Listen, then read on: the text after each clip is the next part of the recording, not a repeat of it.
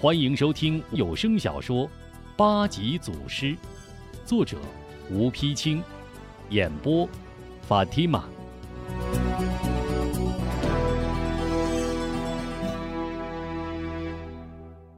提督府二堂议事厅里气氛异常紧张，贾怀铁青着脸坐在中间，编好许人分坐两旁，中军先行一步跨进大厅。禀都爷，严真道长和八位高手门外候见。贾怀急不可耐，快快请进。中军向门外一招手，严真连忙领着八人进来，一字排开，齐打一躬，参见提督大人。贾怀目光一扫，道声：“呃，免礼。不知各位尊姓大名，有何本领？”严真连忙上前逐一介绍。禀大人，指着一位四十多岁瘦高汉子。这位是闪电刀客严涛，眨眼之间磕去对方人头。又指着一粗鲁彪悍中年汉子。这位是大力憨神龙彪，力举千斤，无人可及。随后指着瘦小短须、眼似流星之人。这位是神手太岁秦中云，温绳飞燕，伸手可取，克敌制胜，出手如神。随后指着一瘦小枯干老者。这位是独手无影游路，下毒手段犹如幻术。又指着一老叫花子。这位。是一棍横天，邱老盖打狗棍法十分了得，振臂一呼，万盖共鸣。随后又指着一胖大中年汉子，这位是气吞山河孙广，凭着一口丹田之气，刀枪不入，无人可挡。又指着一铁青脸、恶眉凶目、年近花甲之人，这位是阴阳魔掌孟幻雄。掌下从不留活口。最后指着一四肢发达、五十开外的人，这位是铜头铁臂叶大牛，头可击中，臂如铁棒，凡与其交手者，无不筋断骨折。贾怀等听得频频点头。好，有了你们这些虎将，何愁无中不除？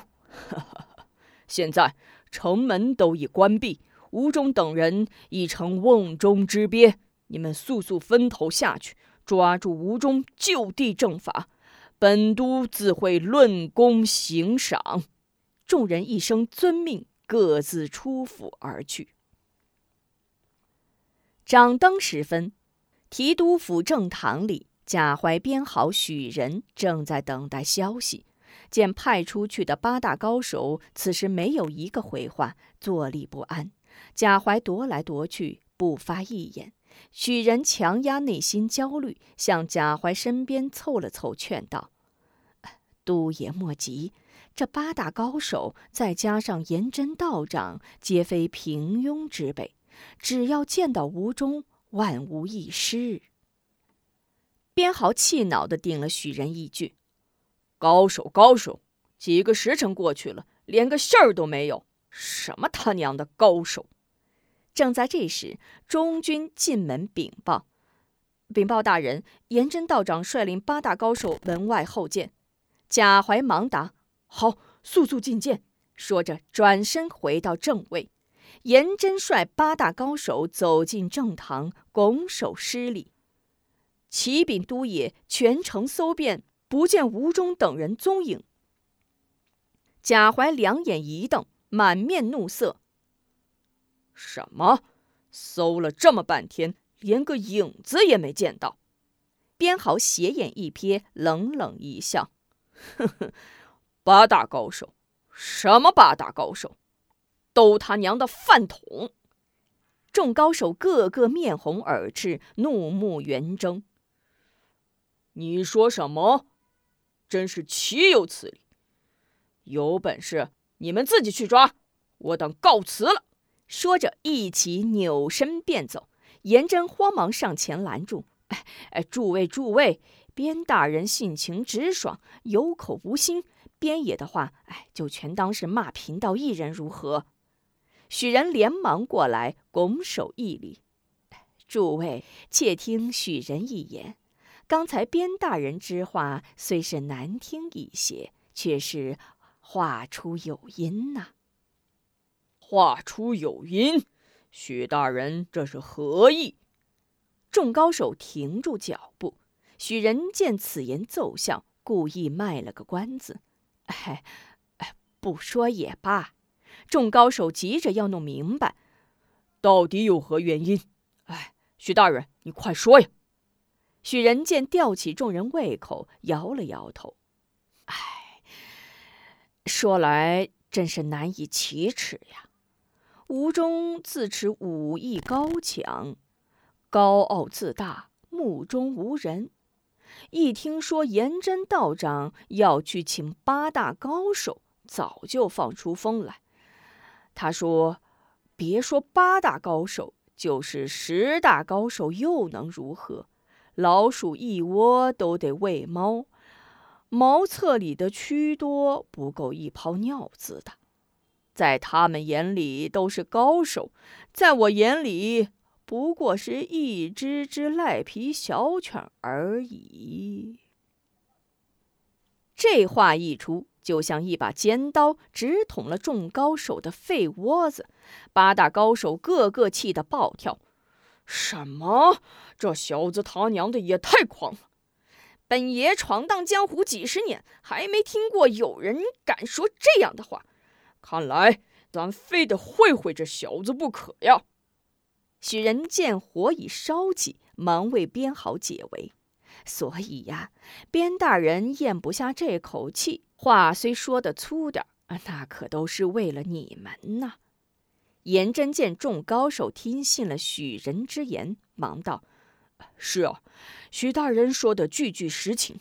边大人可是一番好意呀。”众高手被许人颜真这么一挑一拨，对边豪的气顿时全消，只恨吴中太狂，齐向边豪拱手道。既然边大人出于好心，刚才倒是我等多有得罪了。边豪有些尴尬，并未答话，哼了一声，扭过身去。众高手转身向贾怀一拱手：“吴中小儿如此猖狂，我等岂能坐视不管？下步如何行事，全凭都爷调遣。”贾怀一想，如若八人一走，更难抓住吴中，忙转怒仰笑道：“好，几位高手果然深明大义。我看你们且在府中住下，下步如何，待探报来到再说。”话音刚落，中军匆匆进来：“禀都爷，外面细作有紧急探报。”贾怀眼前一亮：“速速报来！”扎。中军急忙出去，探子慌忙进来。禀都爷，在下探得吴中等人已经出城了。贾怀一惊：“什么？真的逃出城去了？”说着瞥一眼颜真等人：“何时出的城？怎样出的城？快把详情禀来。”颜真等闻听吴忠等人出城，个个羞得低头扭脸，不敢正视贾怀。探子又禀。据城门守军禀报，嗯，京城刚开门，就有一辆马车出城，车上有一男一女，像是身上有伤。马车前后有几个卖柴的汉子，其中一个头戴白色圆顶小帽，很像吴忠。门军说，因是刚开城门，故此记得清楚。在传令关闭城门时，他们已经出城半日了。严征等人一听关城门之前出城，如释重负。八大高手个个抬起头来，怪不得咱们搜不到他，原来人家早都出城了。嘿，他在城外，咱们在城里，一辈子咱也搜不着他呀。说着，不住地撇着边毫。贾怀情知刚才错怪诸位高手，双手做个下按姿势。诸位英雄。刚才是叫吴中抢先一步，不怪诸位。如今事已明了，看来他们共有十来个人，其中两人身负重伤，还有一辆马车，行路不会太快，更难隐蔽躲藏。找到他们并不困难，不过要想抓住他们，那就可要看诸位的本事了。颜真上前一躬：“都爷，以贫道之见，事不宜迟，我等即刻出城追赶捉拿吴忠。”贾怀立刻点头：“好，那就辛苦诸位了。”许人眼珠一转，忙道：“都爷。”他们既已出城，自然有备追赶，兴师动众，反而打草惊蛇。不如让他几位吩咐各方敲追暗访。边豪一听许人说要让八大高手分开，呼的起来：“不可！吴中武艺亦可抵十，何况还有十来个同党。他们就是不分开的。”也未必稳操胜券，如若分开，岂不白送性命？这个贾怀一听边豪说的也有些道理，正在举棋不定，中军匆匆进来。启禀都爷，又有紧急探报。贾怀一怔，快传探子进来。中军答应一声，扎，急忙退出。探子闻讯进来，禀大人。小人探知，七月十五中元节，福建晋江少林寺要做万人法会。贾怀纠问：“做万人法会又会怎样？”探子道：“名为万人法会，实为武林聚会。据说是天下高手借此机会共商除暴安良大计。”贾怀一听，勃然大怒，猛一拍案：“什么？”简直无法无天！这是谋反！谋反！快说，都有哪些人参加？听说这次呃法事由晋江少林寺方丈智通长老主持，蓬莱仙师、嗯，童阳真人、天方教山海戴坤阿訇，呃，和无名大道等武林巨头都……贾怀一听“无名大道”四字，忽地站了起来。慢，慢！你说无名大道？哪里又出了个无名大道？探子忙答：“嗯禀都爷，火烧吉祥寺，并未将无名大盗烧死，他就是吴中的师傅。”啊！众人一听，不由同时惊叫一声。贾怀气得一屁股坐在椅子上，话不连声，手指颤抖，指着编号许人说道：“你，你们做的好事。”现在如何是好？如何是好啊！边豪被这突如其来的消息惊得半晌说不出话来，又被贾怀一责问，更是面红耳赤。片刻，忽地站起：“不对，我和吴中都曾亲自交手，吴中的功夫远远超于吴明，你怎说吴中是无名之徒？”许人也忙辩解道：“是啊。”无名是被烧死在众目睽睽之下，并非一人所见，而且烧死之前已经身中剧毒，绝无再生之理。贾怀也觉边许二人所言有理，啪一拍惊堂木，怒视探子道：“你可知谎报军情该当何罪吗？”禀都爷，此事千真万确，边大人所说吴中。武功胜于其实不假，吴中自有聪慧，强悟善解。听说佛道回三教武功都将精华传于吴中，唯有无名为其业师。探子对答如流，毫无惧色，令人不得不信。贾怀、编好、许人立时瘫坐无语，各位高手也都面面相觑。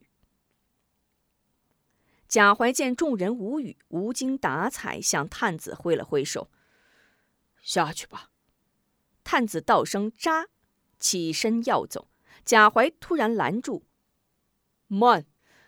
本官看你办事精明，明日自去账房领取赏银二十两，还有速将吴中去向探明报来。”探子欢天喜地，深深一躬：“小人谢大人赏。”不过小人觉得吴中去向无需再探，现离万人法会为期不远，他必定是奔晋江少林寺而去。贾怀默默点头，嗯，说的有理，你下去吧。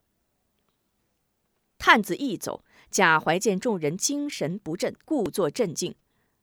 怎么，诸位真的被吴中吓住了？许人阴沉着脸，刚要说什么，目光一扫颜真等人，又马上止住。贾怀看在眼里，向颜真挥挥手道。道长先领八位英雄歇息去吧。许仁见颜真等人齐应遵命退身而去，忙道：“都爷，我看事情不太妙啊！万一天下武林联手，那可就没有我等立足之地了。”边豪愤愤地瞪了许人一眼：“许大人多虑了，他们这是犯上作乱，大不了都爷再给皇上上一道折子。”圣上必调重兵清剿，我等再助一臂之力，他吴中就是铁打钢铸，也要叫他粉身碎骨。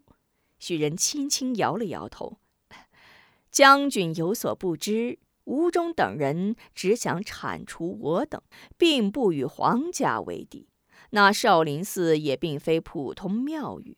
朝廷上下很多重臣都与少林寺有着千丝万缕的联系。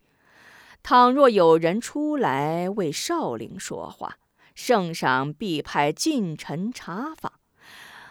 到那时，恐怕要杀我等就不用吴中了。贾怀低头不语，皱着眉头静听着边许二人争辩。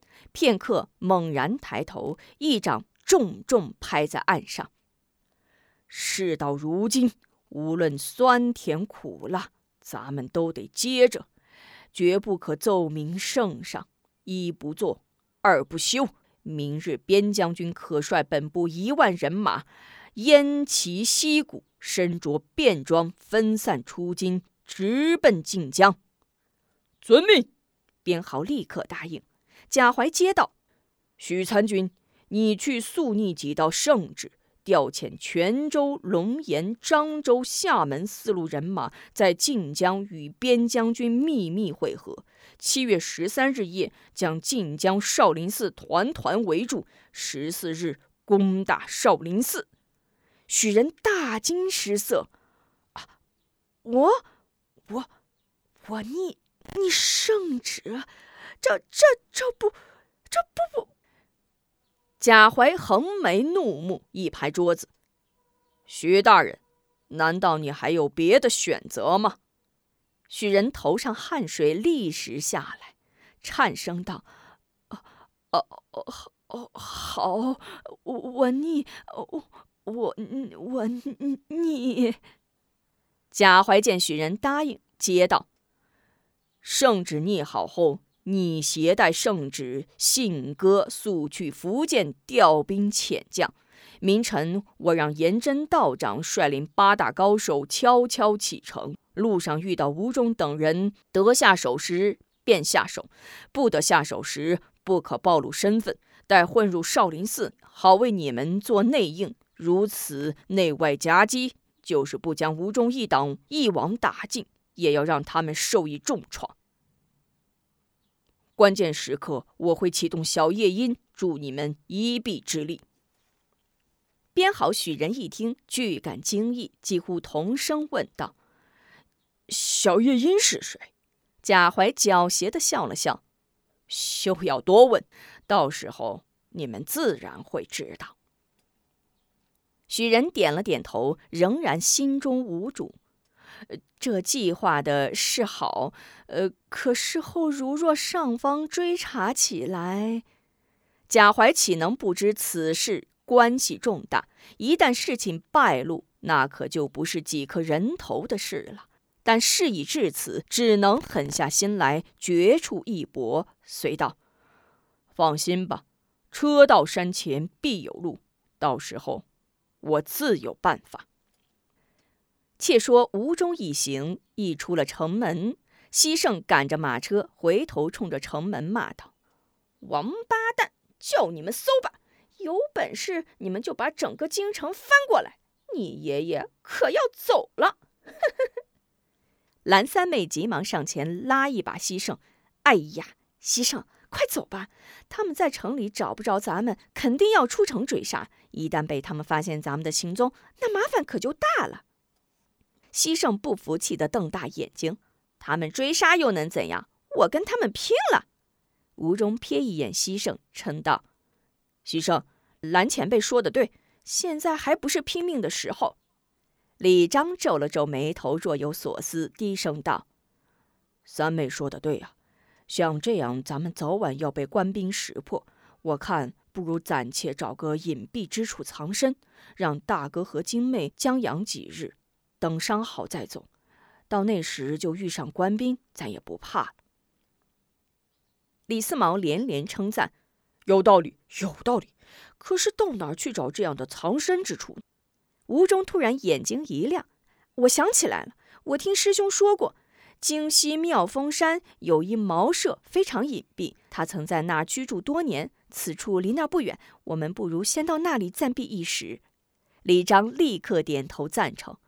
我看可以，不知诸位意下如何？康大力忙答：“好主意！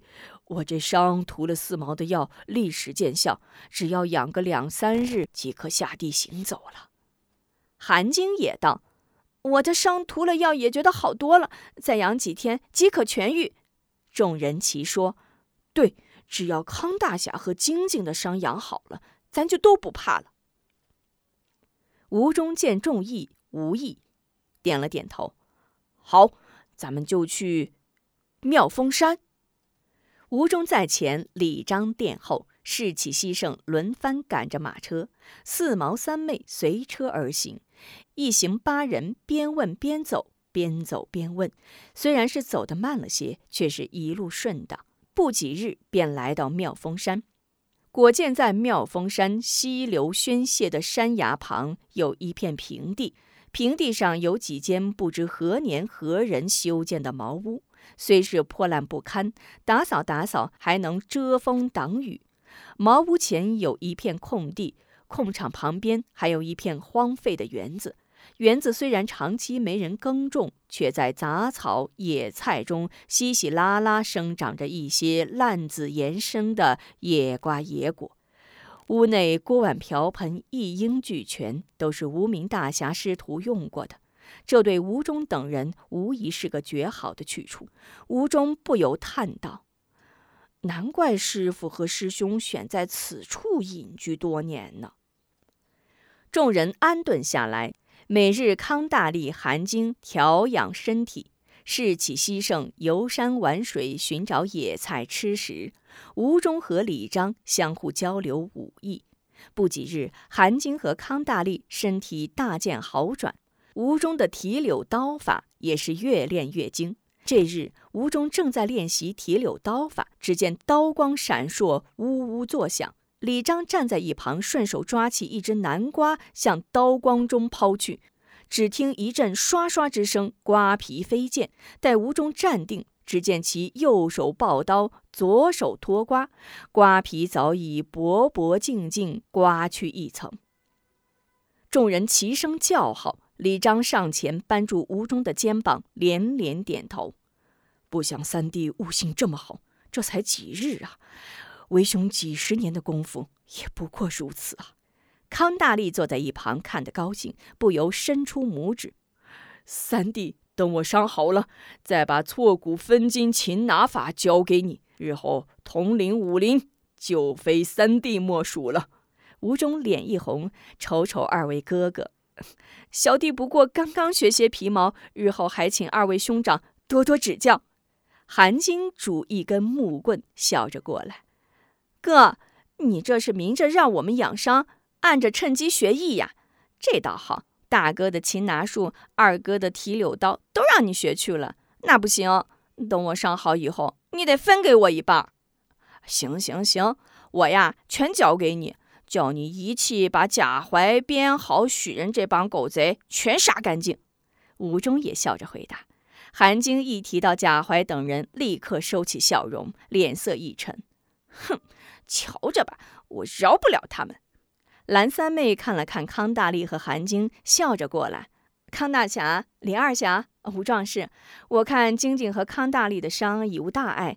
七月十五法会时日已近，咱们不如早点启程，免得各位大师记挂。啊，是啊，不怕慢就怕站，咱们慢慢走着，总比这不动的强啊。康大力也有些着急，吴中看看李章，二哥，我看蓝前辈说的有理，我们再慢慢走上几日。大哥精妹的伤也就全好了。李章点点头，好，那咱就明日启程。请您继续收听八级祖师